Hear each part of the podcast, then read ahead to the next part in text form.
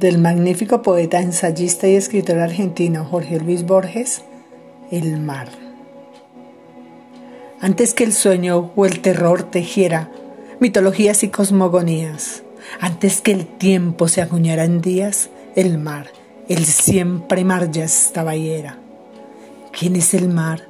¿Quién es aquel violento y antiguo ser que roe los pilares de la tierra y es uno y muchos mares?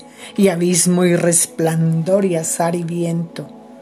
Quien lo mira lo ve por vez primera, siempre con el asombro que las cosas elementales dejan, las hermosas tardes, la luna, el fuego de una hoguera.